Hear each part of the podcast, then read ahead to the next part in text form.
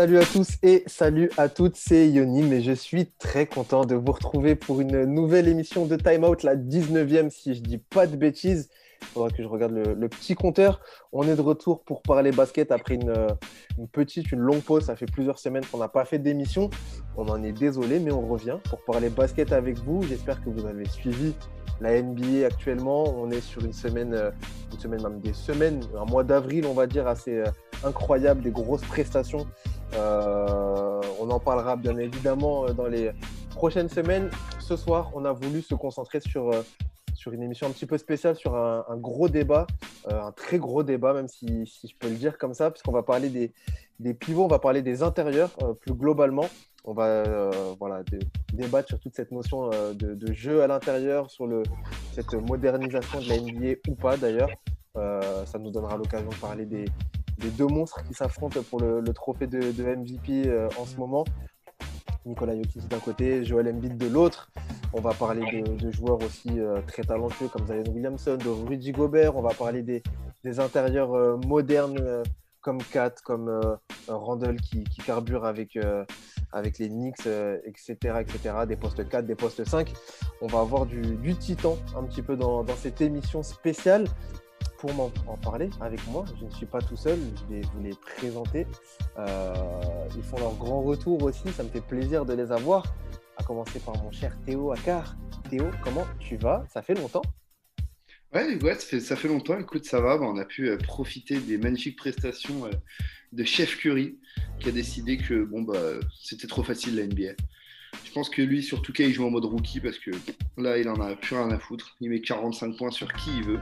Donc euh, merci euh, Steph pour euh, de nous laisser profiter de ça et très très heureux d'être de retour dans Time. Et tu l'as dit, si vous n'avez pas encore regardé les, les perfs de Steph, moi je sais que je suis du genre à me dire non, mais la 7000, il pourra pas mettre autant, je vais pas forcément le regarder.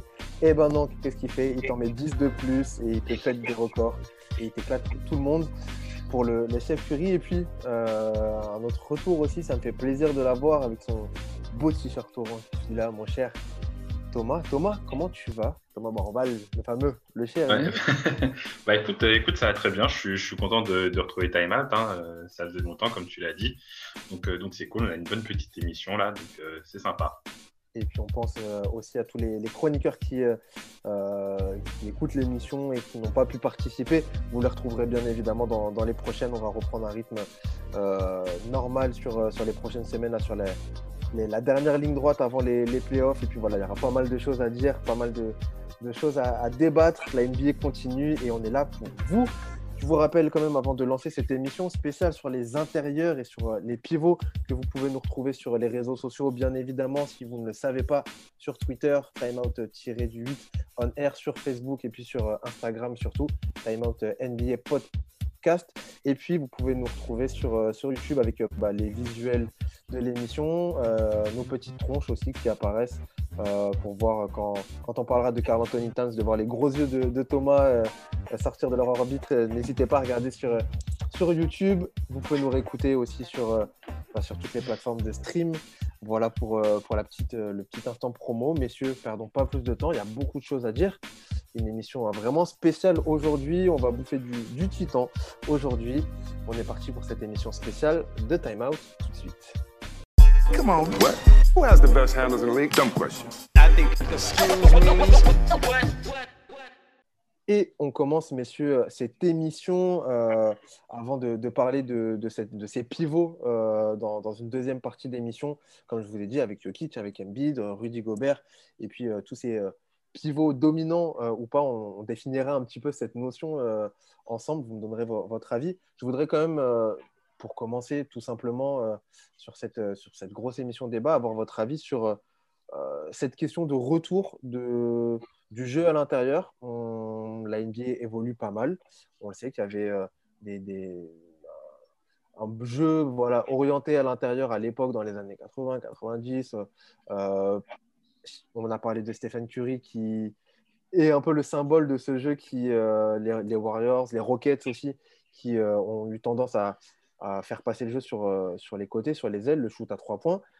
Depuis quelques saisons, messieurs, on parle du retour d'un jeu à l'intérieur avec, euh, euh, avec certains pivots, avec certains postes 4. Je voudrais avoir votre avis général, global sur ce, sur ce retour ou pas d'ailleurs. Qu'est-ce que vous en pensez? Est-ce que, que vous partagez cette, cet avis-là? Théo, quand je te parle de retour de jeu à l'intérieur, qu'est-ce que tu me dis? Oui, non, vous racontez n'importe quoi. Quel est ton sentiment avec, euh, avec cette notion-là Moi, c'est assez clair. Pour moi, c'est non. Euh, dans le sens où, oui, on retrouve maintenant des intérieurs euh, qu'on dit dominants, en tout cas des intérieurs euh, de très haut niveau, que, que tu as déjà cités, donc Joel Embiid, Jokic, Kat, etc., tous ces joueurs-là.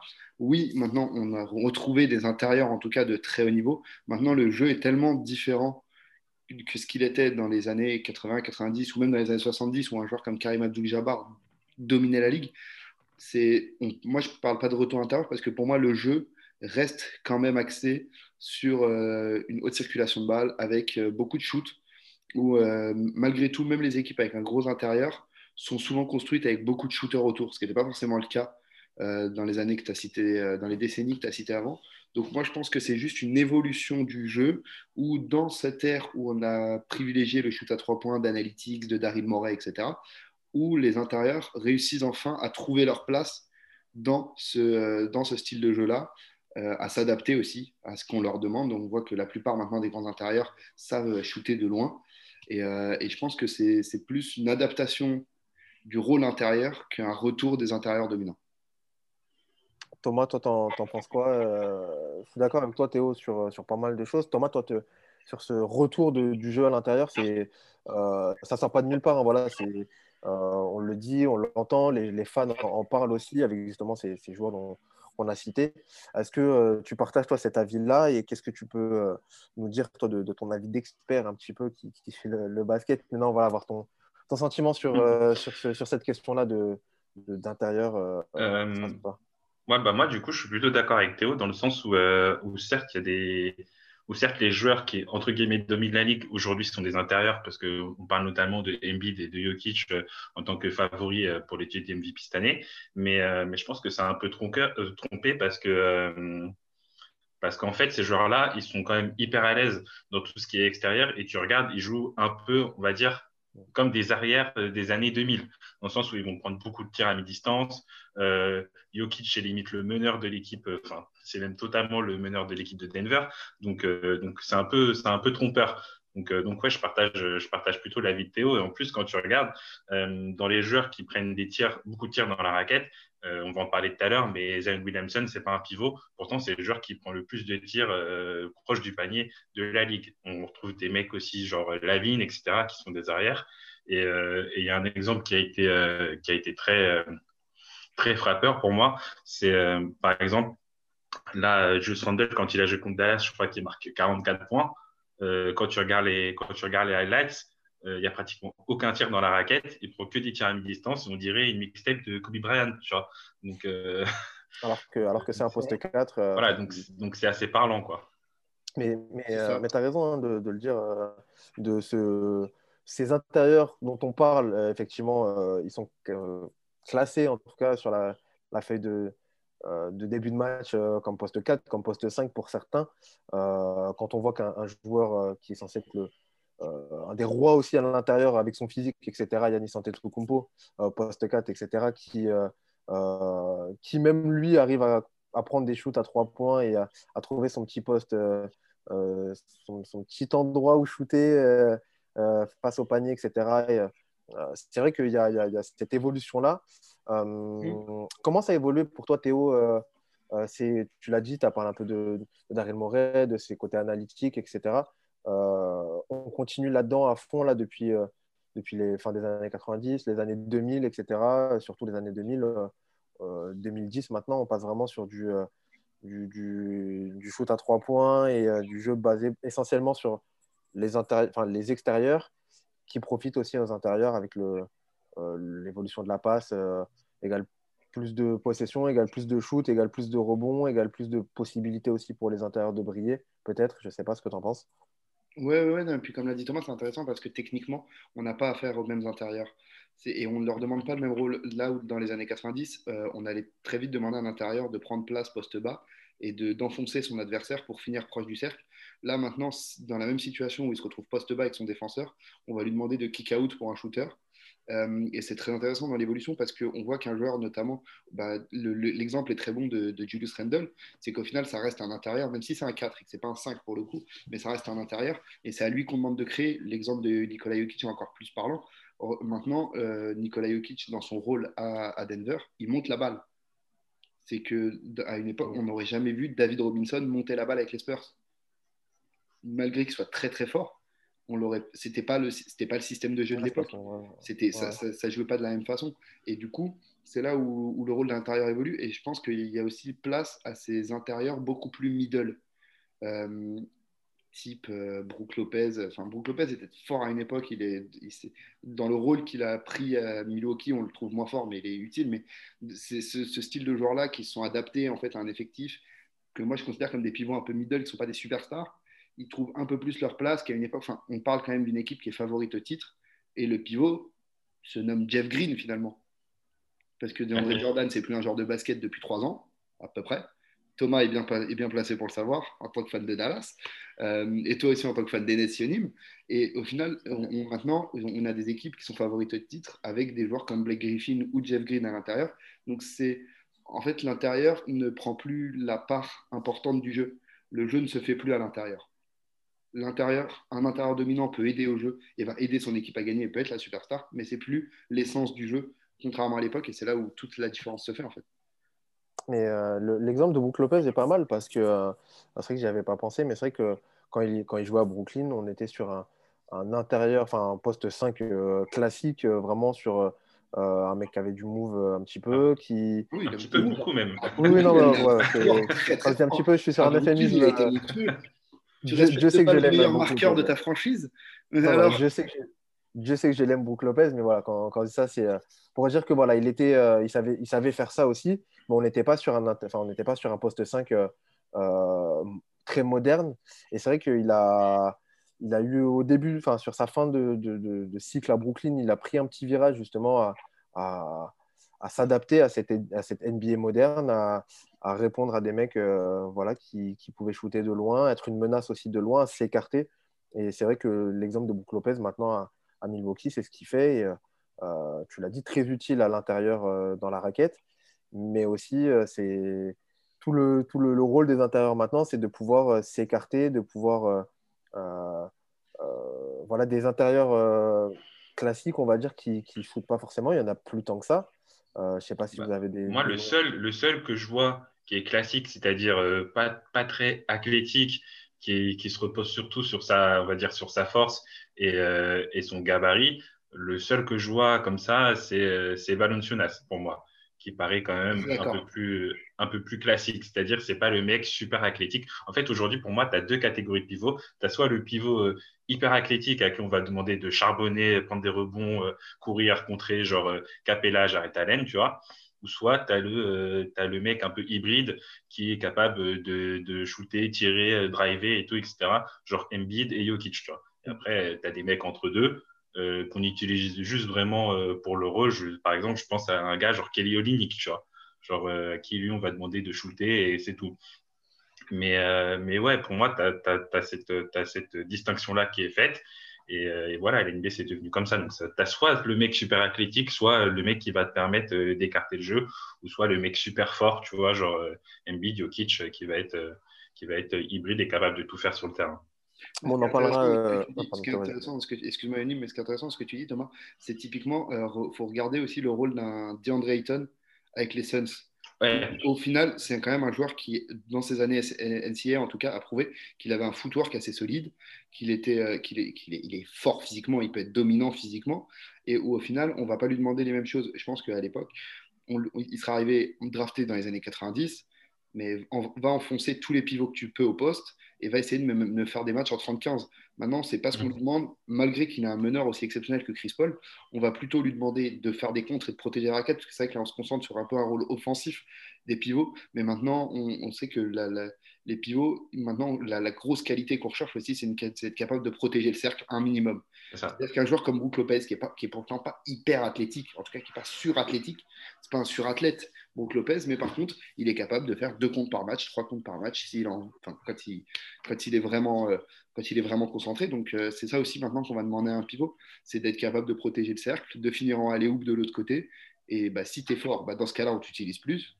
Et si tu n'es pas fort, reste à faire ça, comme l'a dit Thomas avec les très bons exemples qu'il a cités. Clint Capella, qui peut faire des matchs en 26-25, et puis euh, Allen ou ces joueurs-là.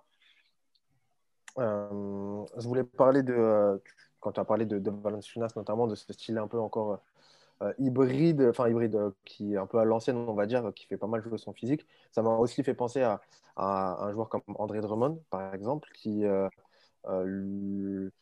il est dans une catégorie à part parce que bon, parce qu'il là récemment il a voulu se prendre pour un meneur et, et ils sont deux, ils sont deux dans cette catégorie. Il y a lui et Hassan Wasside.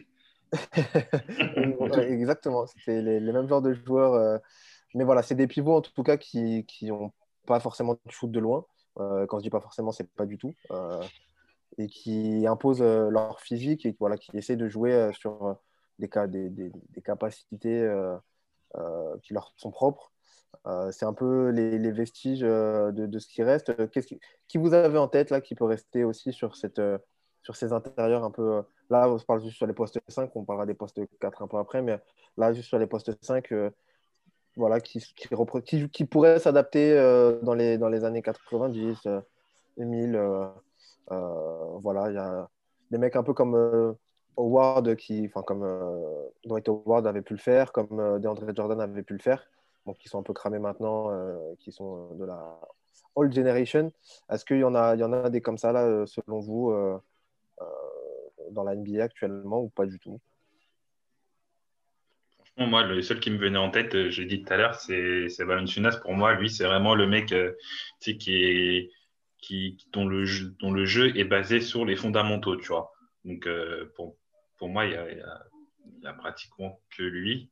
Théo, tu as des noms en tête qui viennent comme ça ou... bah, C'est dur, c'est dur. N'hésitez pas si vous avez des noms aussi qui, qui vous viennent en tête. J'étais en train, en train d'y réfléchir et et j'avais un peu un débat avec moi-même sur euh, de quel. Euh, en fait, c'est sur les joueurs, comme l'a dit Thomas, hybrides, là, qui sont. Enfin, pas hybrides, mais c'est ce qu'on appelle euh, la plupart du temps des rim runners, donc tous les Capella, Jared Allen, Mitchell Robinson, tous ces mecs-là. Au final, Capella, par exemple, je, le mets à part des deux autres parce qu'il il a fini d'être formé physiquement. Lui, c'est bon physiquement, il, il, est en, il est NBA. Et du coup, un joueur comme Capella, comment est-ce qu'il aurait pu exister dans les années 90 d'une autre façon Parce qu'il a quand même un minimum de technique. Oui, il ne va pas pull-up à 3 euh, comme Curry ou Lillard, mais il a un minimum de technique. Et du coup, un joueur comme ça, est-ce qu'il serait, est-ce qu'il aurait été capable d'exister dans les années 90 Moi, je pense que oui, parce qu'au final, dans une ligue où on avait besoin de, verticalité, je pense qu'il aurait fait du bien à cette époque-là. Donc, on a besoin de verticalité aussi aujourd'hui, donc c'est pour ça. Mais euh, honnêtement, à part Valanciunas, il n'y a pas, si, moi je trouve qu'il y avait Aaron Baines à l'époque où il était au Suns, mais depuis qu'il est à Toronto, enfin pas, il s'est un peu perdu. C'est plus le même joueur, mais euh, il y avait Aaron Baines aussi que je mettais dans cette classe-là, mais à un niveau moindre. Euh, messieurs, pourquoi cette émission Enfin, pourquoi euh, Qu'est-ce qui m'a aussi fait alimenter le débat? C'est j'ai vu là, les, les, déclats il n'y a pas longtemps de, de Christian Wood qui, euh, qui donc évolue euh, au Rockets, qui disait euh, là cette semaine, je vous mets la, la là, qui disait J'ai dit au coach que je voulais conclure, je veux être le joueur qui fait ça. Mon équipe a confiance en moi pour ça et je pense avoir fait du bon boulot. Conclure, c'est la prochaine étape de ma progression. il a pas mal parlé dans, la presse et je, vous mets l'essence, mais en gros, l'idée c'était d'être le, le, franchise player de cette équipe des Rockets, être le futur de cette équipe des Rockets j'ai regardé un petit peu euh, les, les, autres intérieurs, les postes 4-5, un peu comme Wood, qui pouvaient euh, être euh, voilà, les stars de, leur équipe. J'en ai vu plutôt pas mal. on parlera des pivots dominants après, mais voilà, Embiid, Jokic, Zion, Julius Randle, voilà, pour l'instant, c'est les stars de leur équipe. On avait un Nicolas Vucevic avec le, avec le Magic qui était vraiment l'option numéro un offensive. Christian Wood qui veut le devenir.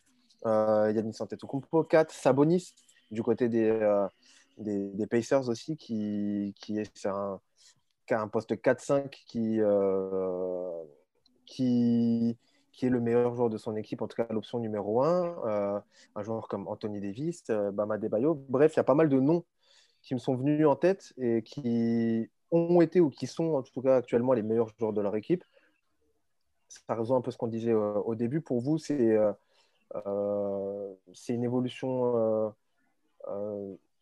logique et est-ce que ça, ça, ça, sera durable ou est-ce que voilà, c'est juste euh, comme disait Théo, des, des, mecs qui sont bons et qui profitent un petit peu du, du changement de la NBA. Mais, euh, dit ça. Mais...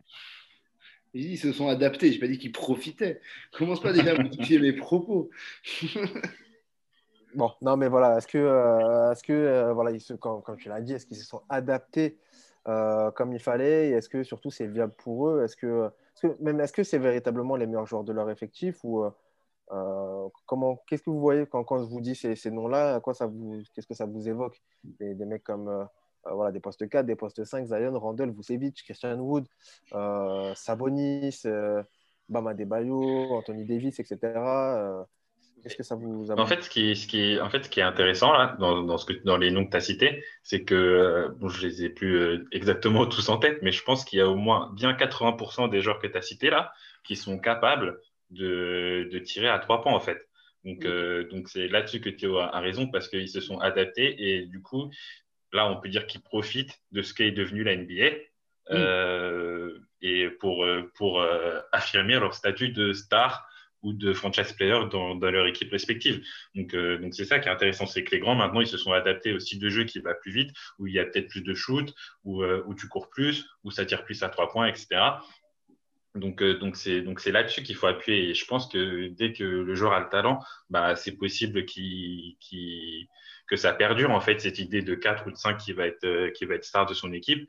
Mais il faut juste qu'il s'adapte au jeu de la NBA parce que un mec qui euh, aujourd'hui genre qui sait pas tirer à trois points, il sera jamais la star de sa team en fait. Enfin, à, à part quelques cas quelques cas exceptionnels genre Zion Williamson. Mais euh, quoi. Ben Simmons aussi, euh, de s'en va. non, mais je, je, je suis assez d'accord avec, avec, ce que dit Thomas. Et, euh, et puis, euh, au final, après, enfin, la plupart des joueurs, on, là, on parle quand même d'une case de joueurs très, très talentueux, mais euh, que je ne mettrais pas au même niveau.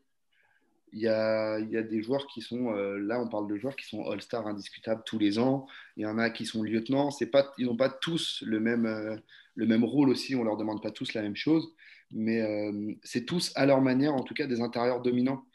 Et c'est ça qui est assez intéressant. Et au final, c'est là où on se rend compte que le basket, ça reste un sport de grand, finalement. Et, et au final, on aura beau faire tous les enfin, les, la ligue aura beau changer, changer, changer, il y aura toujours des grands.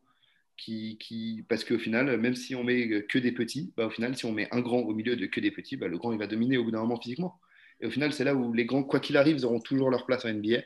Maintenant, ils ont su s'adapter pour être des superstars de cette NBA-là eh ben, Écoutez, euh, euh, ça conclut un petit peu cette, partie-là. Je voudrais, euh, on va lancer comme la, deuxième partie. Justement, on va se concentrer sur, sur les, pivots. Euh, il y a pas mal à, à dire. Euh, J'étais en train de regarder justement là l'effectif des, Pels et c'est vrai qu'on a un joueur aussi comme Steven Adams qui peut être dans cette catégorie de, pivots qui se concentre uniquement sur euh, les fondamentaux et le, les écrans, euh, ça roule au cercle et puis, euh, on voit ce que ça passe, ça prend des rebonds. Et, et voilà, messieurs, on va se concentrer, si vous le voulez bien, cette deuxième partie d'émission tout de suite, sur euh, cette notion de, pivot, de pivot dominant et sur euh, les postes 5 en général dans la NBA actuelle. Et pour euh, débuter cette deuxième partie de débat de cette émission spéciale de Time Out, messieurs, je voudrais avoir votre, votre avis, votre, définition à vous, personnelle, de ce qu'est un pivot dominant. C'est une expression qu'on utilise un petit peu à, à gogo, euh, qu'on utilisait, qu'on continue d'utiliser. Euh, Qu'est-ce que c'est qu'un pivot dominant pour vous? Moi, j'ai ma petite définition, mais je voudrais avoir votre avis euh, en gros, hein, je ne vous demande pas un truc Wikipédia ni, euh, ni, le- ni la définition du, du petit Larousse euh, américain, mais voilà, votre définition du, du pivot dominant, votre sentiment un petit peu là-dessus, euh, Théo. Pour toi, un pivot dominant, qu'est-ce que c'est? Qu'est-ce Euh, qualifie pivot dominant actuel? Euh, un pivot dominant actuellement, La c'est. définition, c'est Embiid. Ouais, un peu. Non, bah, non parce qu'après, même si malgré tout, je pense qu'Embiid devrait avoir le MVP, Jokic reste un pivot dominant pour moi. Et, donc voilà, après, pour moi, ils sont vraiment très peu en NBA, de, pivot vraiment dominant. Euh, J'ai envie de dire, un pivot dominant est un pivot franchise player, superstar, qui fait gagner son équipe. Ok, Thomas, euh, genre tu, tu approuves? Bah ouais, ouais, clairement, euh, moi, j'ai pas mieux. Pour moi, un, pour moi, un pivot dominant, c'est c'est bah, c'est un poste 4, 5, euh, enfin surtout 5, mais que, que tu peux pas arrêter, euh, peu importe l'aspect du jeu, quoi. Parce que, euh, par exemple, il y en a qui peuvent considérer que Gobert n'est pas un pivot dominant, mais il est dominant dans une partie du jeu, c'est-à-dire la défense. Je, suis- Donc, je suis d'accord après, il y a euh, cette question aussi. Il y a des joueurs qui sont dominants défensivement et pas offensivement. Gobert, par Voilà. exemple, et Adebayo, c'est pareil. bah, Il est très dominant défensivement. Maintenant, offensivement, il n'est pas encore dominant malgré qu'il soit très bon. Donc, euh, donc ouais, hein, pour moi, un pivot dominant, c'est un joueur que c'est un joueur que tu ne peux pas euh, que tu ne peux pas arrêter, qui va être euh, la star de son équipe, le franchise player. Donc ouais, ça rejoint totalement la définition de, de Théo. ok, donc on est, euh, on est sur une, euh, notion. J'avais, un peu cette notion euh, personnellement de, physique sur le terme justement de dominance. J'avais pas forcément une catégorie euh, statistique qui domine. J'étais plutôt parti sur. moi, quand on parle de pivot dominant, j'ai plus en tête voilà, des mecs, des 6'10, des 6 des 6'11, voilà, qui, sont, qui sont physiquement impressionnants, qui sont pas forcément bons. Peut y avoir des, pour moi, peut y avoir des pivots dominants nuls. Euh, Ah ouais, bah, je- moi, je suis pas trop d'accord avec cette définition-là parce que parce que en fait, ça c'est plus, euh, enfin. ça, ça dépend ce que tu veux appeler par dominant. Parce que si tu es dominant dans le il a les jeu, oui. Il a les caractéristiques. Pour moi, il peut y avoir un, un- un pivot qui a les caractéristiques d'un pivot dominant, c'est-à-dire qu'il est grand, physique et qu'il a euh, les clés en main pour être euh, bah, bon soit offensivement, soit défensivement. Mais ça peut être, euh, bah, je sais pas, justement, un mec comme, euh, Comme Steven Adams. euh, comme Adams, par exemple, pour moi, est, dans cette catégorie des pivots dominants, mais voilà, de, bas étage, on va dire, euh, euh, qui est très utile, à, qui est très, très utile à une équipe, pas de souci, et c'est important d'en avoir un aussi de temps en temps. Mais euh, voilà, en fait, moi, quand j'avais cette fin, quand je, on parlait de pivot dominant, en tout cas dans ma définition que j'avais et qui peut évoluer, et justement, c'est aussi pour ça que je veux votre avis là-dessus, j'avais pas forcément la notion de domination dans une catégorie statistique particulière. Mais c'est intéressant d'avoir euh, Bah ouais, ouais. Parce que moi, quand tu me dis dominant, je pense tout de suite à quelqu'un qui va avoir un gros impact euh, sur le jeu, qui va, euh, qui va avoir euh, le plus gros des ballons dans la main et tout, etc., qui, dont, dont l'équipe va être un peu dépendant. Donc, euh, donc ouais, j'ai et j'ai complètement. Bah justement, c'est marrant parce que j'ai complètement euh, ignoré cette, cette définition physique du mot dominant, alors que c'est la base du mot, tu vois. Et justement, je trouve que ça reflète pas mal de ce qui est devenu la NBA aujourd'hui. Donc, euh, parce que dans les années 90, un pivot dominant, bah, ça aurait été Shaquille O'Neal, tu vois. Le mec qui écrase tout le monde, euh, voilà, puissant, rapide, il vient que sur ta tête. voilà, aujourd'hui, c'est plus trop ça. Mais voilà, et moi, c'est là où je, où, où- je rejoins Thomas, c'est qu'au final, euh, là où je trouve que la définition ne change pas malgré qu'elle change, c'est qu'un pivot dominant, au final, c'est quelqu'un qui va changer, qui va, de- qui va obliger l'entraîneur à changer euh, sa vision, du, son, son plan de jeu pour lui.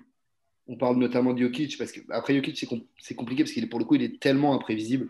C'est que quel que soit le plan de jeu qu'on lui met devant, il fera quelque chose auquel tu n'as pas pensé. Donc Jokic, il a, il a ce côté-là un peu imprévisible. Embiid, il a moins ce côté-là, mais il a le côté, par contre, tu peux faire ce que tu veux, quoi qu'il arrive. Si j'ai envie de faire ça, je le ferai.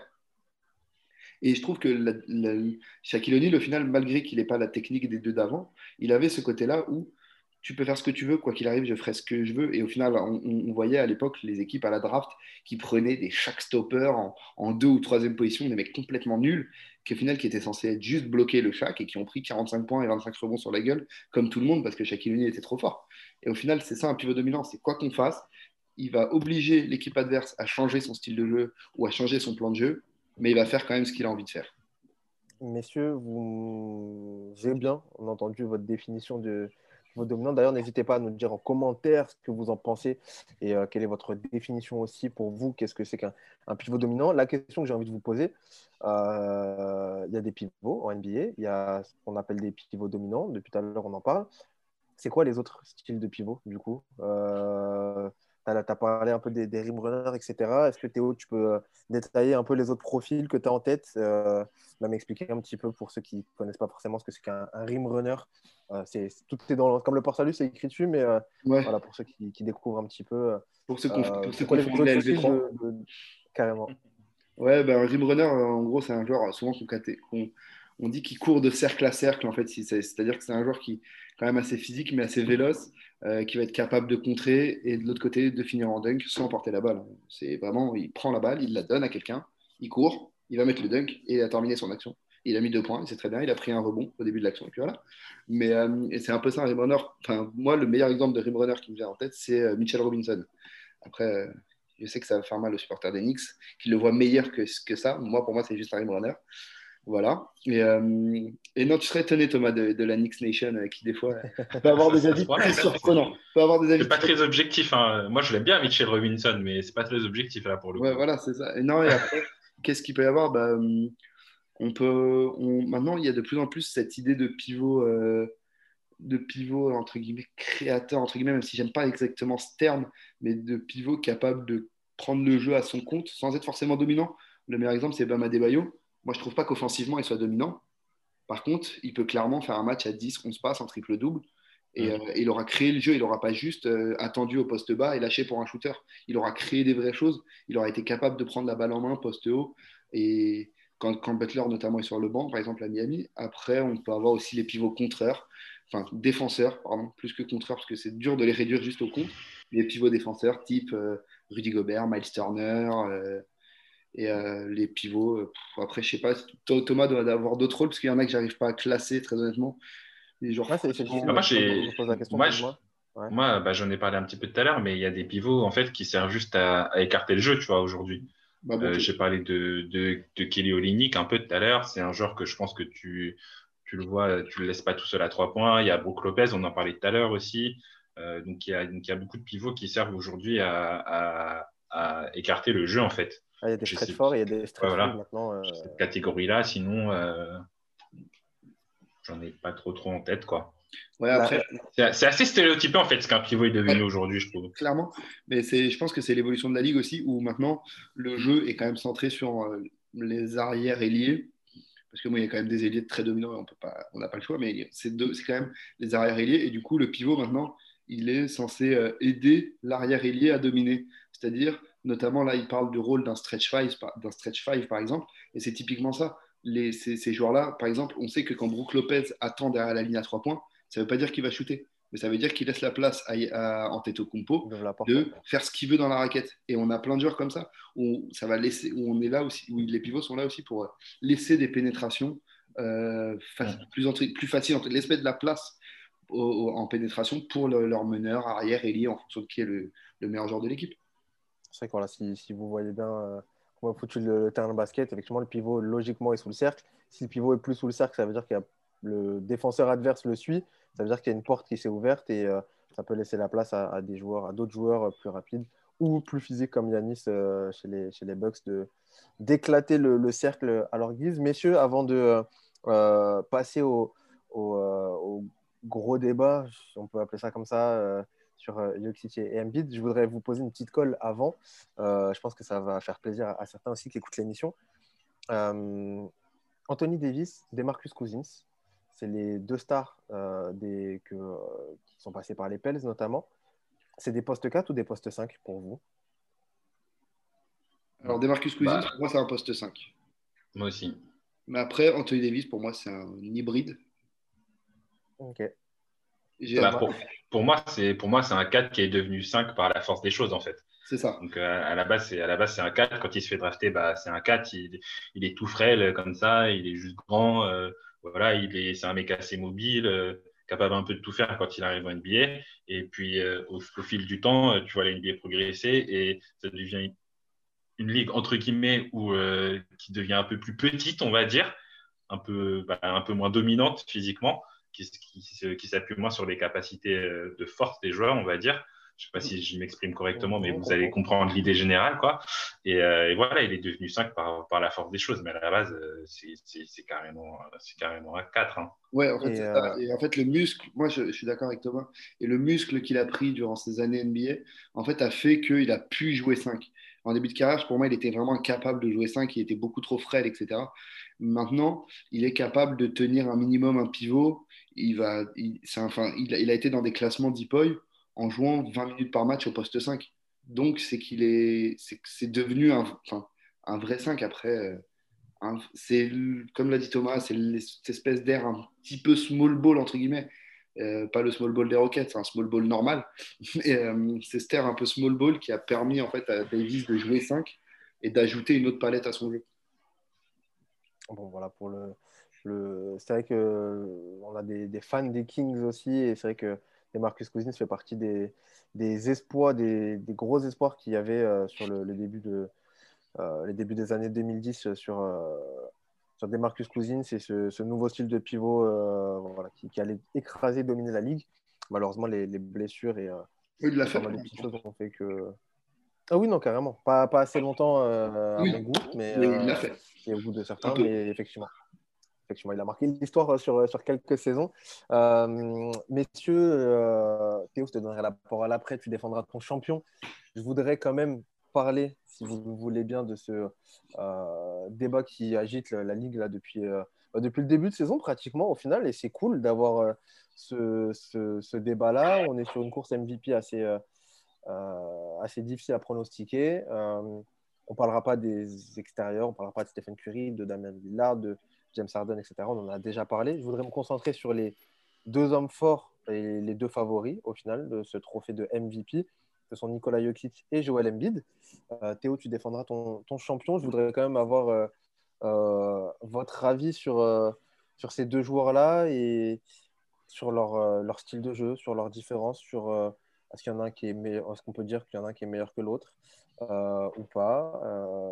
T'inquiète, Théo, j'arrive j'arrive, je, non, je mais... tranquillement. Mais, euh, je vais te surprendre. Thomas, toi, euh, ce, ce, débat euh, Jokic Embiid, qu'est-ce que tu peux nous en dire, toi, de, de ton avis? Qu'est-ce qui te marque, toi, particulièrement sur, sur cet affrontement de style, un petit peu? Parce que voilà, on est sur deux pivots au style très différent, mais très efficace pour, quand même. Du coup, Thomas. Du, mais du coup, c'est juste cette année en vue de la course MVP ou genre de manière générale? Bon, on va dire de manière générale, euh, on se concentrer un peu sur la course MVP après, mais voilà, de manière générale, en tout cas sur euh, leur, leur, style différent. Euh, Est-ce qu'il y, y, en a que tu préfères? Est-ce que tu es, es, en admiration sur l'un et pas sur l'autre? Voilà, bah, Moi, moi, moi c'est les deux joueurs que, que j'aime bien. Hein. J'aime bien Embiid et j'aime bien Jokic, mais j'ai une préférence pour Jokic. Euh, parce que moi, en fait, j'aime beaucoup les joueurs qui, qui euh, font preuve de, en gros, vista un peu comme ça, qui savent être imprévisibles. En fait, moi, j'aime beaucoup l'art de la passe en, euh, en NBA et généralement. Donc, donc voilà, moi, c'est toujours un joueur qui aime se reprendre avec. En fait, je, dans, dans, le sens où je vais dire que Embiid, tu, tu sais plus ou moins ce qu'il va faire, tu vois tu, tu, sais plus ou moins ce qu'il va faire, mais il arrive quand même à le faire parce que justement, il est peut-être un peu plus fort, il, a des capacités un, peu plus techniques que, que 90% des, pivots qui lui font face. Mais Jokic, il a ce côté imprévisible, un peu, euh, il, sais pas, il a, il fait des trucs, tu t'y attends pas, tu vois, et tu te dis, mais comment il a fait ça? Il va te faire une passe dans le dos, tu sais pas comment il a fait. Euh, surtout qu'il est grand, il a un poids, enfin, je n'irai pas jusqu'à dire qu'il a un physique disgracieux, mais ce mec-là, tu le vois. Euh, ce mec-là, genre, tu le vois, tu le vois à l'échauffement, tu sais pas qui c'est, tu te dis pas, c'est lui qui va mettre un triple double sur la gueule. Alors que Embiid, euh, tu peux te lui dire, tu te dis, ah ouais, lui, il va falloir faire attention et tout, euh, tu vois. Genre, euh... donc voilà, c'est plus, c'est plus ce côté-là que j'aime bien chez Jokic, c'est qu'il sait tout faire. Donc euh, là où Embiid, je pense que il est un peu moins complet, on va dire du moins dans le domaine offensif. Oui, Nikola Jokic, 20, euh, je rappelle ses stats vite fait, le, le Joker, 26,4 points cette saison. On est sur euh, 11,1 rebonds par match, 8,8 assists, presque en triple-double pour, pour un pivot. C'est extrêmement rare. On a banalisé un petit peu ces, ces performances-là, mais ce que fait Nikola Jokic sur le, sur le terrain, c'est assez incroyable. Euh, Théo, parlons Ouais. Euh, tu peux parler de Jokic avec grand plaisir, hein, mais je sais que tu voudras quand même euh, défendre un petit peu euh, ce cher, euh, ce cher Joel Embiid. Pour toi, euh, euh, tu préfères un, un Embiid qu'un qu'un Jokic dans, dans ton équipe, par exemple? Euh, Enfin, ce que tu préfères, je sais pas. Est-ce que, enfin, c'est pas la question, c'est pas ce que tu préfères, mais c'est est-ce que tu aimes aussi ce, ce style de plus prévisible, comme semble le dire Thomas, de Joel Embiid? Alors, bon, c'est- pas ce qu'a dit Thomas. Thomas, la seule chose qu'il voulait dire, là encore une fois, tu es dur en affaires. La seule chose qu'il voulait dire, c'est qu'il avait une palette offensive moins complète que celle de Jokic, ce qui est vrai, hein, totalement vrai. Une palette offensive moins euh, complète, ce qui fait que tu, ça le rend un petit peu plus prévisible. Maintenant, euh, En plus, euh, je suis désolé de te couper, mais c'est difficile d'être euh, plus euh, imprévisible que Jokic, euh, Oui, quand même. impossible. Moi, à part, à, à- part Doncic, il n'y a, pas- il y a pas un joueur que je Franchement, préfère. pas beaucoup. Franchement, voilà, ça, ça joue entre les deux, je pense, en termes d'imprévisible. Non, mais clairement, je suis complètement d'accord avec toi et je, je suis assez d'accord. Il a une palette offensive tellement large, Jokic, qu'il est impressionnant. Et très honnêtement, maintenant que, Dallas, maintenant que Denver est remonté, euh, est remonté au classement, enfin, je ne vois pas comment il pourrait ne pas être MVP. S'il gratte une ou deux places encore, là, euh, enfin, c'est, ça va être très compliqué d'aller le chercher pour la course au MVP, tant il est dominant, tant il est monstrueux, tant il sait tout faire. Et en plus, euh, son, son lieutenant s'est blessé. Enfin, c'est c'est impressionnant ce que fait Jokic cette saison. Euh, Embiid, c'était la question de base. sur Embiid, est-ce que- la, la question, c'est, et même là, je suis en train de penser à ça, est-ce que c'est le, le mec le plus, le- l'intérieur, en tout cas le pivot le plus euh, chiant euh, physiquement à défendre Est-ce qu'on est vraiment sur... euh, Oui. voilà, ce- oui. on parlait de notion de pivot dominant euh, d'un point de vue statistique et surtout d'un point de vue physique. Là, on est vraiment euh, sur la définition même du pivot dominant. euh, euh, on ne fait pas mieux à bouger, à, à Mhm. défendre. euh, C'est, chiant, euh, Joel Embiid. Ah bah oui, oui, oui, c'est, c'est, bah, c'est- En fait, on voit que les intérieurs adverses ont énormément de mal parce qu'il est très physique, il est quand même plutôt rapide. Et puis surtout, il a des fondamentaux, que ce soit en footwork ou, ou- ou même des fondamentaux techniques qui sont très, très, très solides. Et moi, c'est pour ça qu'il m'a frustré pendant longtemps, Joel Embiid, parce qu'en début de carrière, enfin, en début de carrière, ces deux, trois dernières années, il avait tendance à vouloir beaucoup s'écarter du cercle et à envoyer euh, Mhm. 8 3 points par match, ce qui était hyper énervant parce que c'est pas non plus euh, Steph ni Lillard, donc calme-toi. Et, euh, et puis après, ensuite, il s'est rappro- Et là, on voit cette saison notamment, il est calibre MVP aussi parce qu'il s'est beaucoup plus rapproché du cercle. Il a joué beaucoup plus avec son mid-range, avec son footwork. Quelques, quelques, quelquefois, il lâche des, très beaux fadeaway qui font très plaisir à voir. Mais, euh, mais voilà, en fait, Embiid, moi, là où je, préfère, entre guillemets, Embiid plutôt que Jokic, c'est euh, par sa polyvalence sur un terrain de basket. C'est-à-dire que Embiid, c'est l'un des seuls jou- pour moi, c'est le seul pivot actuellement capable de dominer des deux côtés du terrain, offensivement et défensivement. Et, euh, donc c'est là aussi où, pour moi se fait la différence entre Embiid et les autres pivots, c'est que euh, il est, trop fort. Autant, il autant je l'ai insulté ces dernières années. hein.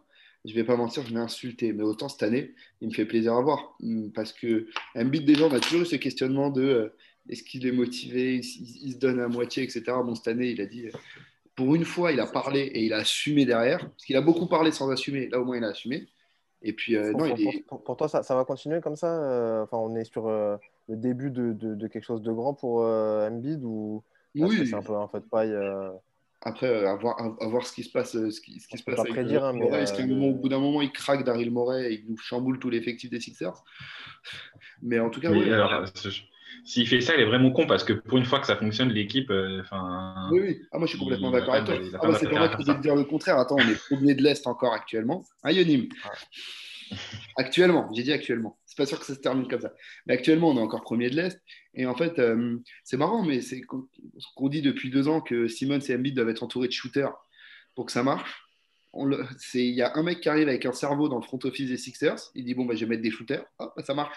C'est étonnant. Et ça libère aussi Embiid justement de beaucoup de ça parce que quand il, devait se, partager la raquette avec des Al Horford, euh, ou encore ça a duré qu'un an et heureusement parce que c'était immonde à voir. Et du coup, Embiid aussi, on voyait qu'il ne trouvait pas sa place parce qu'on lui demandait de dominer, mais sans être tout seul dans la raquette, sans lui laisser de l'espace pour le faire en fait. On lui demandait de dominer sans lui laisser l'espace. Maintenant, il a l'espace, il a pris conscience de comment il pouvait dominer, et c'est là où je le trouve hyper intéressant. Et il a ce côté un peu plus, euh, où il a un peu, il a un peu plus ce côté leader d'équipe. C'est là où il a changé, je trouve. c'est que maintenant, il est plus dans, il est plus dans le moi, je mets mon 30-15 et ce que, vous, ce que vous faites, je m'en fous. Mm. Maintenant, il est dans le truc eh, venez, on va chercher le titre, les gars. Et je pense que c'est le déclic qu'il a eu depuis le shoot de Kawhi. Et euh, bon, euh, l'année dernière, on lui a mis un effectif de merde, un effectif de merde. Enfin, mal construit, pardon. Pas de merde, mais mal construit. Et voilà, cette année, il est bon. C'est après, le shoot de Kawhi, euh, la photo où il pleure dans retour des Ouais, vestiaires. ouais, je crois. ouais. Mm, mm. Bon, ça, ça, se comprend. Euh, ça se comprend entièrement. Messieurs, euh, j'ai votre avis sur euh, Nikola Jokic et sur Joel Embiid. N'hésitez pas aussi, encore une fois, à nous donner vos sentiments sur, sur ces deux joueurs. Je voudrais vous poser la question d'un autre joueur, le sa- savoir où le placer dans cette hiérarchie des pivots. Tu parlais des pivots qui, dominent surtout d'un côté du terrain. Là, c'est pas offensivement, c'est surtout défensivement.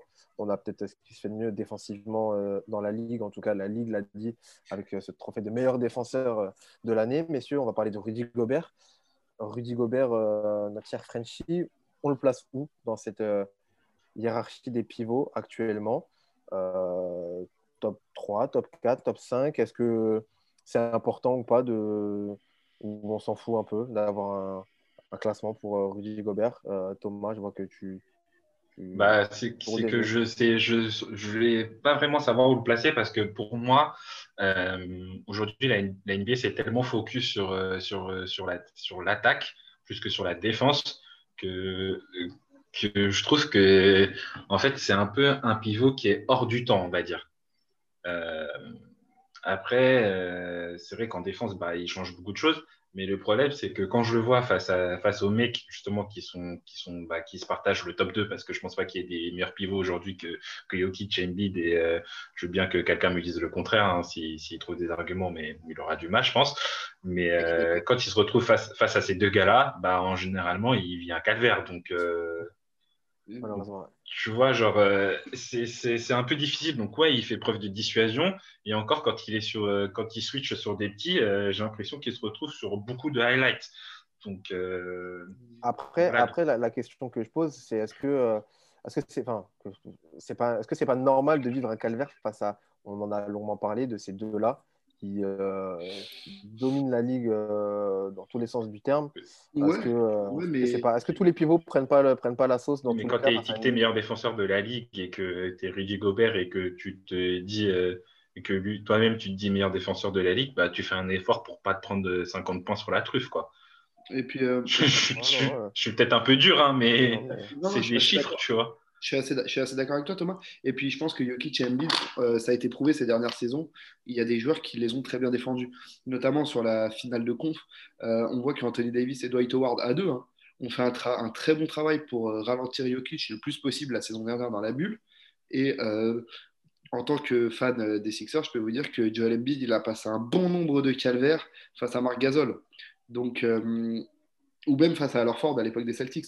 Donc, c'est pas des joueurs qui sont, qui sont presque inarrêtables, mais il y a, toujours un, moyen de les ralentir un petit peu. On ne peut pas les arrêter complètement, mais on peut les ralentir. Et je pense qu'aujourd'hui, Rudy Gobert, là où il a du mal, c'est que ils ont trop de variété dans le jeu pour euh, ne pas dominer Gobert. C'est Gobert, on voit que dès qu'il est à plus de 5-6 mètres du panier, il est en perdition totale défensivement. On sait que c'est très compliqué, même face à un pivot comme Jokic, qui n'est pas forcément plus rapide que lui, mais bon, qui est techniquement beaucoup plus fort que lui. Et euh, du coup, on voit qu'il est tout de suite qui vient calvaire dès qu'il s'éloigne du cercle et dès qu'il n'est pas dans sa zone de confort. Et moi, c'est là où Gobert, j'ai du mal à le, vraiment le classer haut dans la hiérarchie des pivots. Euh, vous mettrez qui euh, derrière ce duo en pivot Là, mettons, vous devez faire des, des All-Team NBA. Euh, euh, Jokic dans la première, si on part du principe que ça sera lui le MVP. Embiid dans la deuxième, euh, en partant du principe qu'il faut absolument un pivot dans les, euh, dans les All-Team. Euh, là, voilà, juste sur cette saison, en tout cas, est-ce qu'il y a un autre nom, euh, euh, à part Rudy Gobert, sur, euh, sur un, un vrai pivot pas un poste 4 euh, hybride bizarre, euh, la Davis. euh, euh, Bah, un tu vrai peux- pivot? Tu, tu- tu peux mettre Capri là, mais au vu de la saison de, de Utah, normalement, il devrait y être. hein. C'est pas, Je pense que c'est pas, c'est pas, c'est pas un souci là-dessus. Mais euh, Après, en fait, moi, je pense que sur. Vas-y, dis. Ouais, non, mais en fait, après, c'est vrai que là, ta question porte sur les All-NBA Team. Donc, je pense que Gobert sera dans la troisième All-NBA Team euh, vu le bilan de Utah et la saison qu'ils sont en train de faire. Maintenant, je pense qu'il y a des pivots que je mets au-dessus de lui en termes de niveau. Si, si on, en- si on enlève ce côté euh, résultat, euh, enfin Ballon classement, Adebayo, euh, déjà. Moi, déjà. Ballon des Bayo, je le mets devant. Euh, Carl Anthony Towns, même si je suis pas fan du joueur et que je le trouve un peu surcoté, pour moi, il est quand même plus fort que Gobert. Euh, et après, euh, pff, après, ça commence à être pas mal. Je regarde un peu. Je sais pas, toi, Thomas, tu as peut-être d'autres mecs, si Vucevic. Il y a le cas Vucevic. Ouais, Vucevic, ouais. Pour vous, un Vucevic, c'est- en tant que pivot, c'est mieux qu'un qu'un Rudy Gobert. Euh. Après, ça dépend. de Moi, tu me style. demandes de mieux, choisir, je euh, prends Vucevic. Hein. Ouais, à choisir, je prends. Vucevic aussi. Bah, je, prends, je prends le mec qui est All-Star. Indiscutable. Enfin, pratiquement enfin, entre les deux, le mec qui, a le plus, qui est le plus All-Star des deux pour moi. Ok. Puis Gobert, ça fait deux fois qu'il est All-Star parce que Utah fait tellement une saison, une très bonne saison qu'il faut un deuxième All-Star et que c'est lui le deuxième All-Star de cette équipe. Mais cette saison, ça enfin, si Utah est cinquième, Mitchell, il est All-Star tout seul. hein. Ok. Ah ouais, je, je vois que. En fait, moi, ce que j'ai, ce que, ce que, en fait, moi, ce que, ce que je trouve chez Gobert, c'est qu'il est bon, mais pas forcément en défense sur l'homme, en fait. Ouais. Il va avoir, euh, comme je vous ai dit, un super euh, pouvoir de dissuasion. Euh, il, il va bien se déplacer aux alentours de la raquette quand il va pas défendre sur quelqu'un. Mais si tu l'isoles et que tu le mets sur un, sur un joueur qui est assez technique ou du style Jokic, Embiid, ou je pense même à un gars genre, euh, je sais pas, ou Vucevic, à des Bayo par exemple aussi, je pense qu'il va avoir du mal s'il doit le défendre en un train.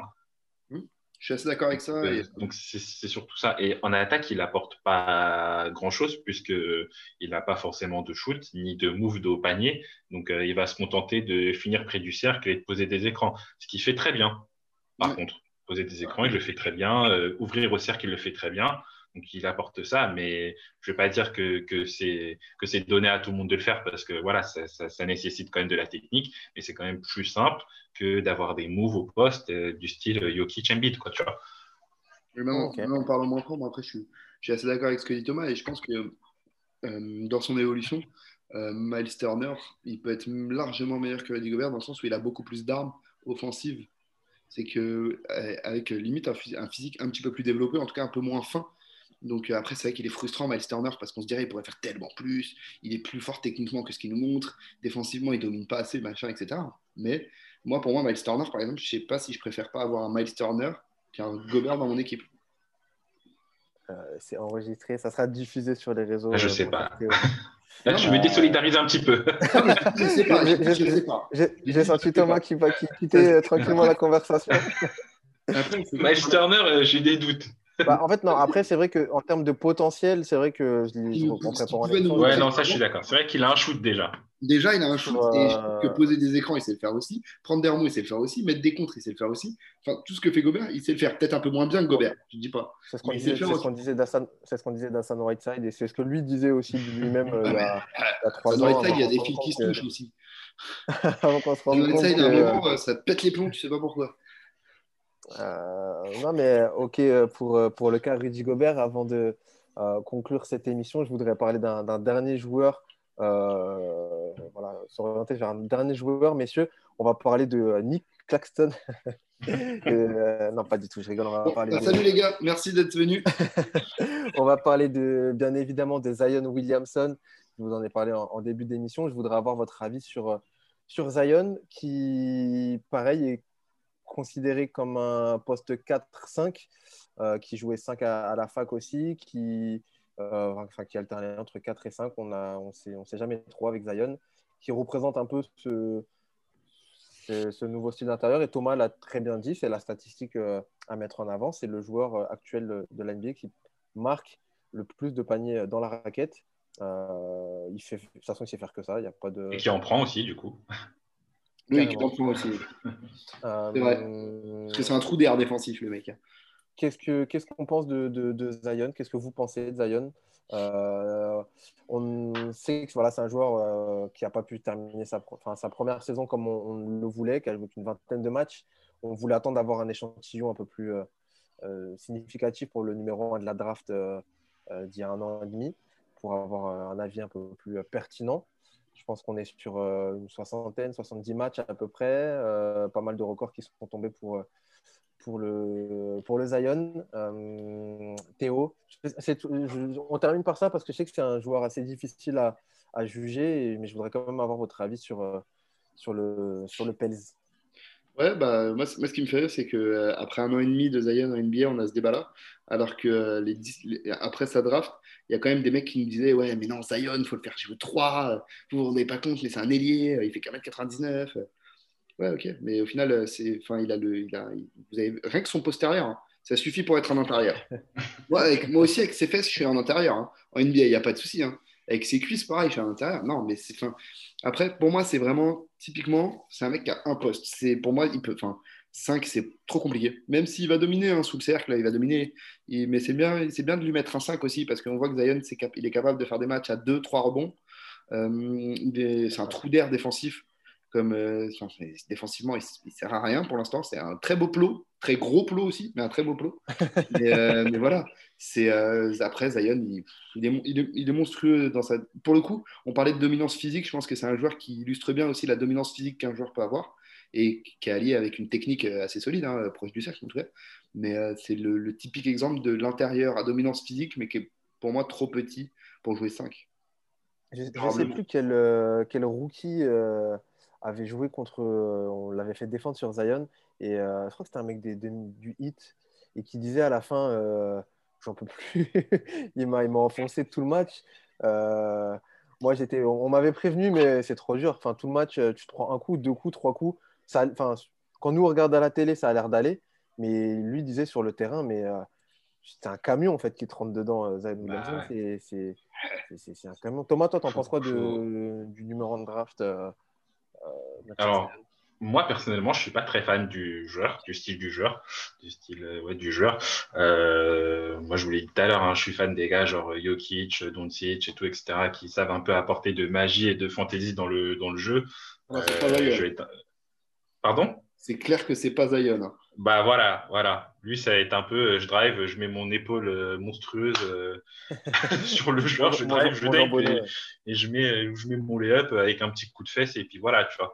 Donc, il n'y a rien à dire, hein, c'est efficace, ça fonctionne, il score. c'est, je crois qu'il y a plein, comme tu l'as dit, il y a plein de records euh, qui sont tombés de précocité, etc. Mais personnellement, je ne suis pas très fan et défensivement, bah, comme l'a dit Théo, il ne sert pas vraiment à grand-chose. Après, je pense que ça va être un joueur qui, lui, va dominer la ligue selon ta définition, euh, Mais, euh, mais à part ça, euh, qu'il voilà. est épargné par les blessures. Ouais, moi, il pense me que- transcende pas, tu vois.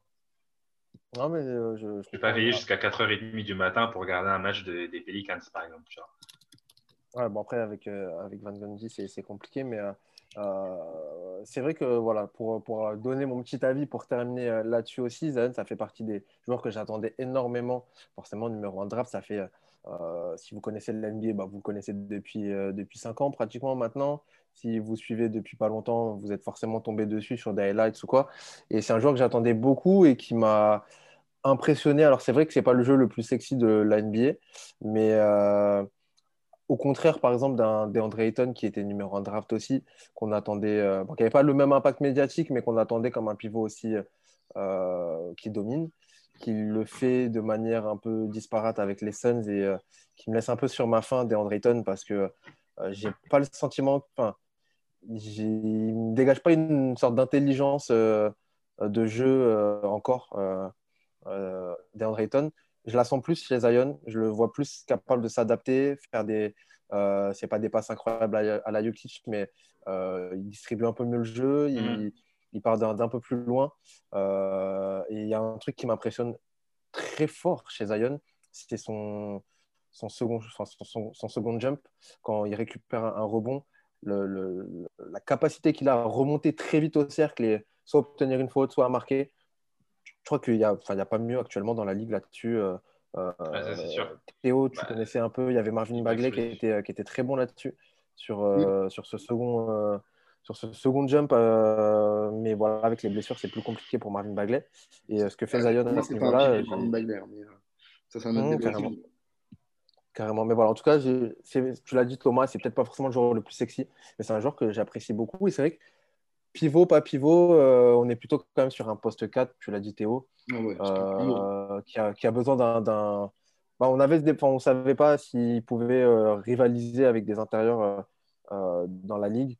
Euh, au final, on se rend compte que voilà, il a besoin d'un mec comme Adams, d'un pivot un peu euh, qui fait le sale travail pour lui. On va dire qu'il va poser ses écrans, qui va déblayer un petit peu au niveau du, du rebond et euh, lui va en profiter. On est d'accord avec ça? Ouais, après, par contre, je dis pas que Zion, euh, c'est c'est pas sexy parce que finalement, c'est une question de subjectivité. Je dis juste que moi, c'est pas forcément le, le basket que j'aime. Il y a des gens qui vont kiffer, et les mecs qui sont tout en puissance et qui vont aller te claquer des dunks sur tout le monde. Euh, moi, c'est pas, c'est pas trop mon cas et c'est pas trop mon kiff. Mais il y a des gens pour qui Zion, c'est ultra sexy. Hein. Je pense que, je pense qu'il y a plein de gens qui veulent regarder les matchs des, des Pels juste pour voir Zion jouer au basket. Moi, je préfère regarder Jokic, quoi. Est-ce que la, question que, euh, pour terminer sur le cas Zion, avant de passer la parole Théo pour euh, le, jeu de la semaine, euh, est-ce que on l'avait vu en début, c'était au milieu de saison, Zion poste 4 qui affrontait les Bucks de, notre cher MVP en titre pour l'instant. Est-ce qu'il est capable de Bon, il avait un petit peu galéré. Les deux avaient fait des, matchs offensifs assez, assez dingues. Je parle bien évidemment de Giannis Antetokounmpo. Est-ce que euh, un poste 4 comme Zion, qui fait, on l'a dit, 1m98, 99, et qui fait surtout 130 kg, 129 kg, euh, en tout cas selon les, les derniers euh, 129, enfin bref. Est-ce qu'il est capable de défendre ce genre de, d'intérieur ou est-ce que voilà, faut le laisser sur des profils plus petits et plus, plus mobiles? Est-ce qu'il est capable de se manger des, des bestiaux comme Yanis ou pas, euh, selon vous? On l'a vu sur un match, mais euh, à terme, pour vous, c'est possible ou pas, Théo? Zion sur des postes 4 comme, euh, ou des postes ouais, 4-5 qui, qui sont pas mal tankés quand même. Ouais, ouais, ouais, bah. Moi, après, Zion, enfin, euh, je, j'arrive pas à savoir en fait dans quel moule le mettre parce que j'ai l'impression qu'il y a des matchs où il va me montrer une certaine capacité de création, entre guillemets, en tout cas une certaine qualité de passe, un minimum, où tu as l'impression qu'il peut finir des matchs à 7, 8 passes, mais en même temps, euh, il me, il me frustre tellement sur plein d'aspects du jeu. C'est qu'avec le physique qu'il a, je comprends pas qu'il prenne que, que aussi peu de rebonds. Normalement, c'est un mec euh, pour qui le double-double, ça devrait être euh, automatique. Et ça l'est pas. Et je sais, je, je- en fait, j'arrive pas à, j'arrive pas à comprendre ce joueur. Il- moi, je suis comme Thomas. Il me, vraiment, il me stimule pas du tout. C'est pas forcément le basket que j'aime. Euh, ça manque un peu de footwork, ça manque un peu de, de, de petits fade-away, de petits moves au poste. C'est vraiment trop de la puissance pure et dure. Après, euh, je peux comprendre ceux qui aiment. Moi, c'est pas mon kiff. En tout cas, il, pour terminer là-dessus, je sais que j'avais lu des interviews comme quoi il, enfin, il, il- ses, coachs le- l'encourageaient à prendre des, des shoots mi-distance et à, à faire évoluer un petit peu sa, sa palette. On- Ouais. il, a, il a que 20 ans. euh, Ouais, c'est ça, justement, c'est ce que j'allais dire. Il, il a, un, il a un gros seuil de, de, de progression, ça c'est sûr. Hein, parce qu'avec l'âge qu'il a, il a déjà les capacités physiques pour, euh, pour dominer euh, 95%. Il faut que j'arrête avec mes, avec mes pourcentages, mais ça va attirer beaucoup de joueurs dans la ligue. Euh, mais, euh, mais ouais, il a un gros seuil de progression parce qu'en défense, il a pratiquement tout à apprendre et en attaque, bah, faut qu'il se développe un petit shoot, sinon ça va devenir très très vite, vite stéréotypé comme, euh, comme Yanis à un moment. Donc euh, voilà, mais très très gros, très très gros on va dire. Bon, en tout cas, un intérieur qui, qui domine, qui va dominer euh, sans, sans nul doute s'il n'y a pas de blessure, euh, notre cher Zion Williamson. Et c'est comme ça qu'on devrait terminer ce, ce- ces grosses phases de débat. Je vais quand même euh, me retourner, me tourner, me, me, me- me tournicoter autour de, euh, de Théo pour la dernière partie de l'émission. Tu nous as préparé un quiz comme d'habitude. Je te Ouais. laisse la parole tout de suite après ce petit jingle.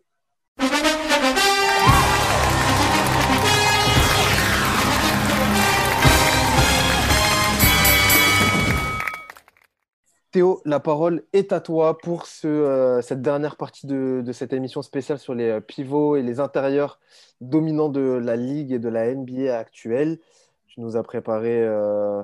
bah, je te laisse la parole. Dis-nous tout. Ouais. Je Alors, je- j'avais plusieurs idées quand je, quand je me suis dit, bon, qu'est-ce que je vais leur faire, etc.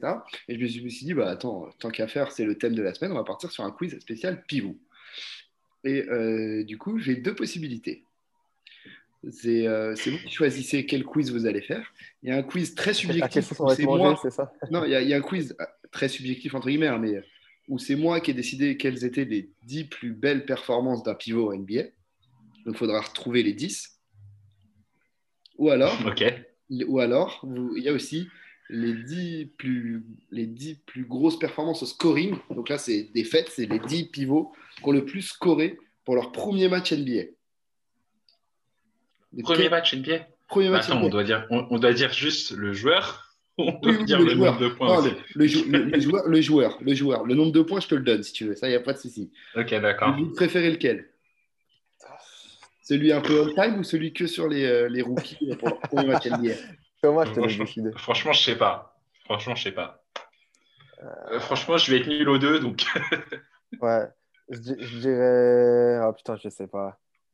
choisis un- pour nous. hein, J'ai envie de dire le deuxième. Le deuxième. Parce que le premier, euh, j'ai des trucs en tête, mais il y en a tellement que. Ouais, ok, c'est subjectif. Donc euh, voilà, on va se contenter des faits.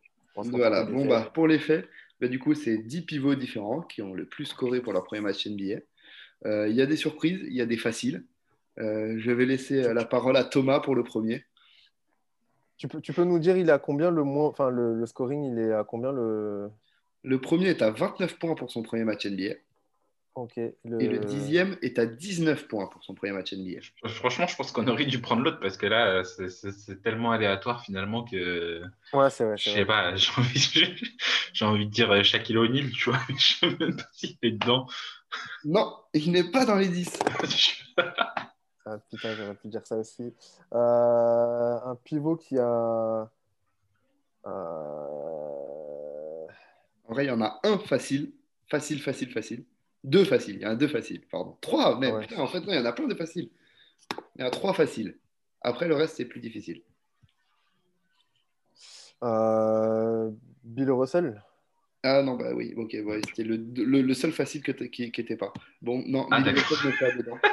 Ah putain, on a pris les, les, deux- les, les- les deux pierres. Est-ce qu'on a d'autres chances ou pas ou c'est Ouais, juste- ouais, ouais, ouais, bah oui, je vais vous donner deux chances parce qu'il y en a des vraiment pas faciles. Bah, si euh, il y, a, il y a Wilt, non? Wilt Chamberlain? Will Non. Chamberlain Eh ben non. Ah ouais? Non, c'est plus moderne, c'est plus moderne que ça. Facile. David Robinson. Oui, Devrait être. David Robinson est quatrième avec 23 points lors de son premier match face aux Los Angeles Lakers. Il ai y marre. a... Est-ce qu'il y a Olajuwon? Il y a Hakim Olajuwon qui est troisième avec 24 points contre les Dallas Mavericks. Ah. Il en Euh, reste un facile, vous en avez trouvé deux. Karim Abdul-Jabbar.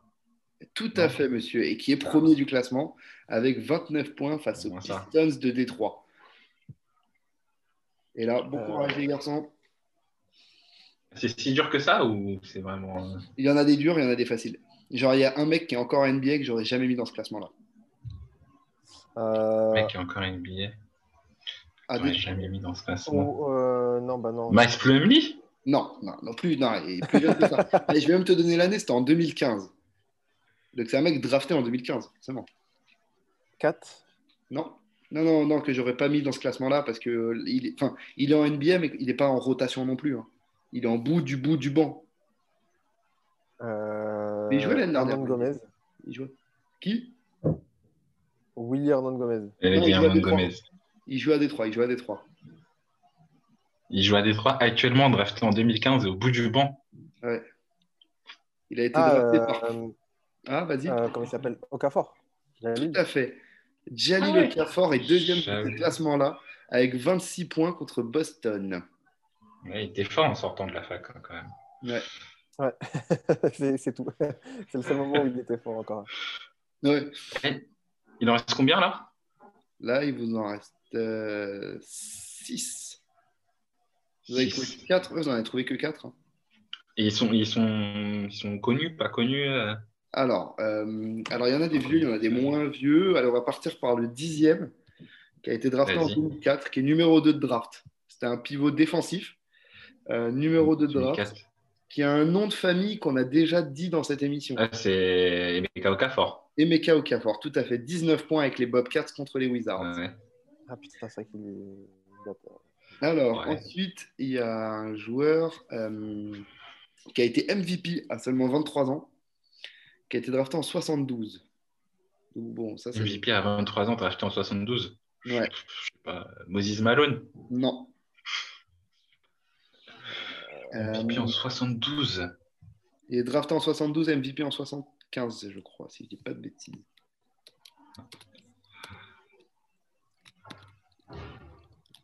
Je vais essayer de vous chercher un peu plus de renseignements sur ce jeune homme. Ouais, ouais, je réfléchis. MVP en 75, c'est un peu dur. hein.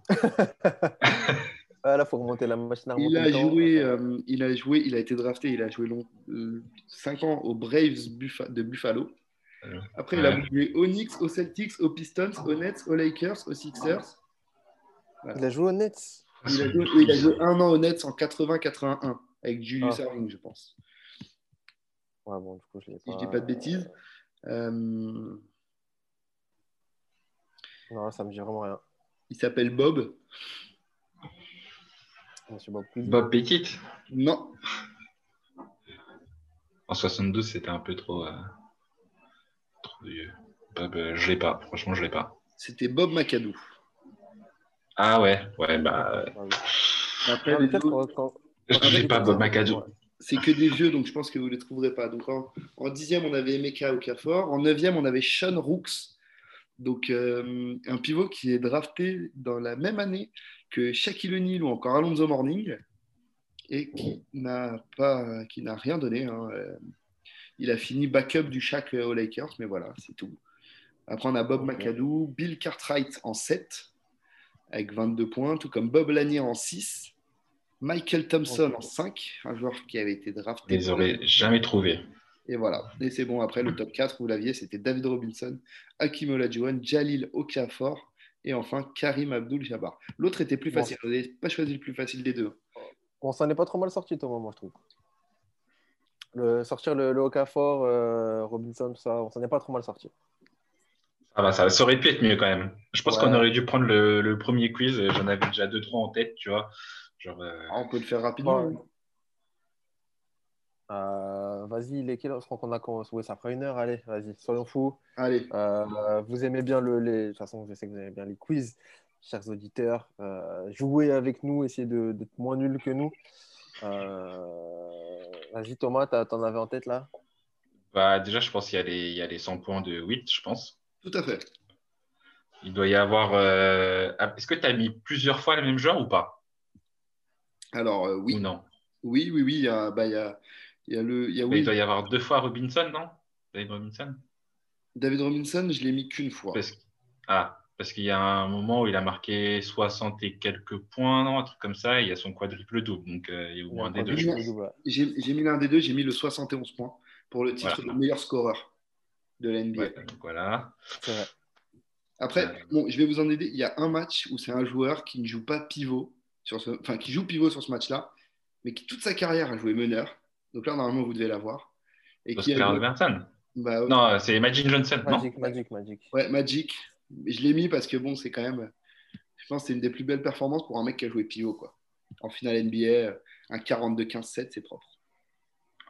Magic. Oh. Ouais, ça va, il y a pire. Oh.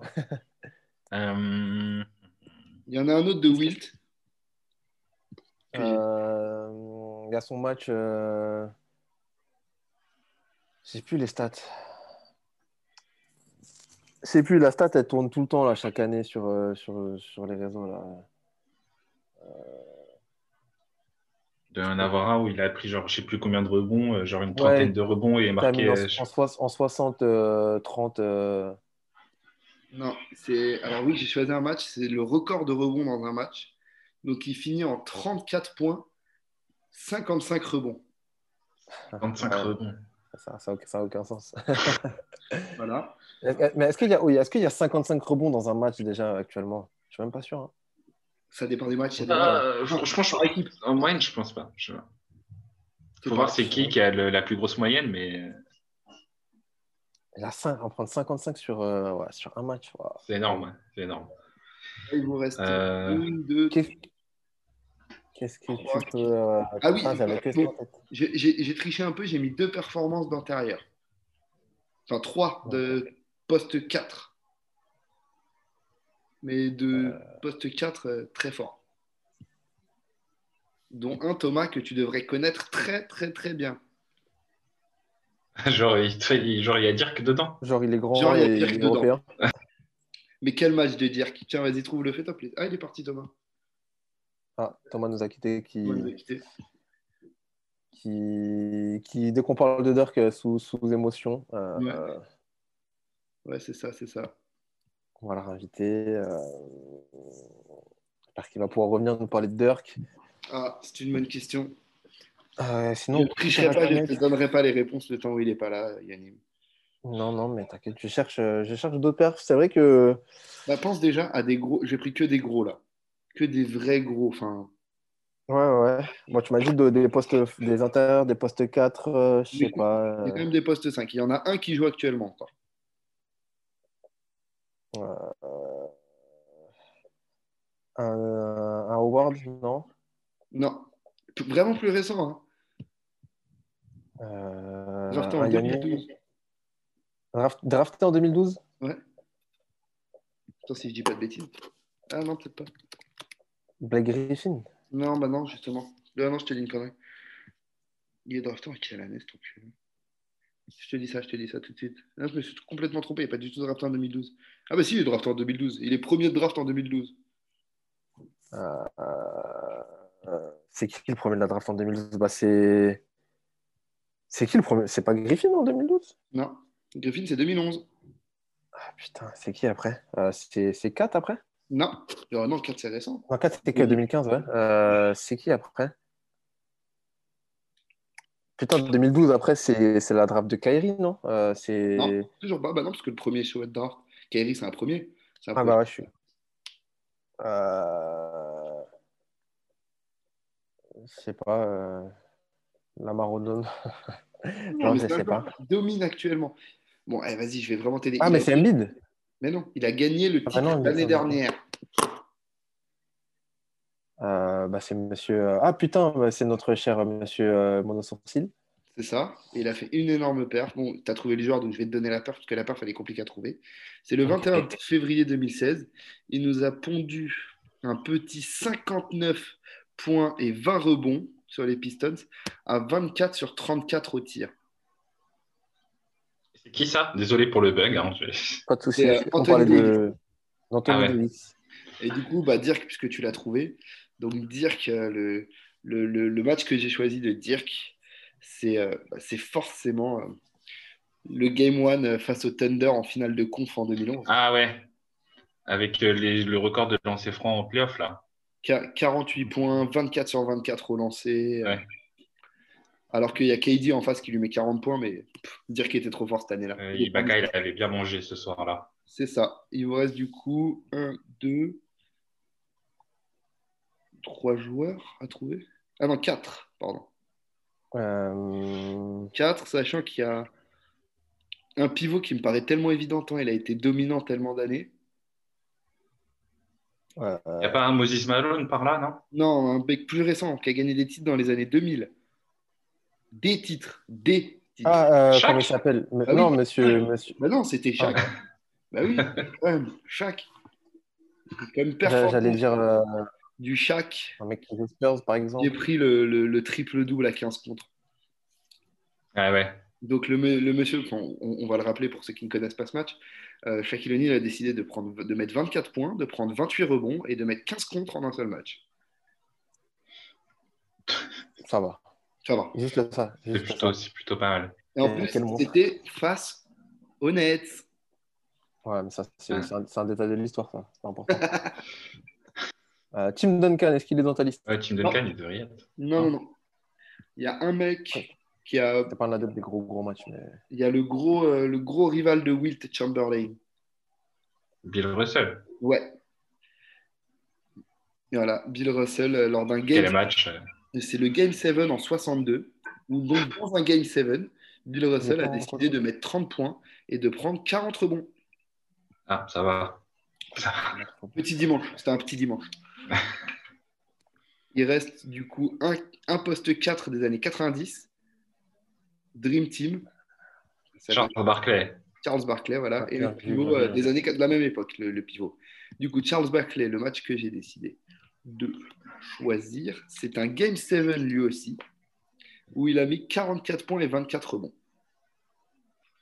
C'était en demi-finale de conférence contre les contre les, euh, les comment ça s'appelle les Sonics de, de Sean Kemp. euh, Ok.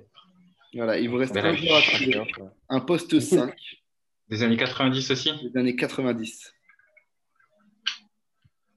euh... Alonso Morning? Non, plus fort encore. Mais genre vraiment. Euh, Genre vraiment plus fort. Euh, on a dit Shaq, on a dit Hakim. Non, bah voilà, c'était On a Hakim. dit... Hakim. Ah, on n'a pas dit Hakim Ah Ok, d'accord.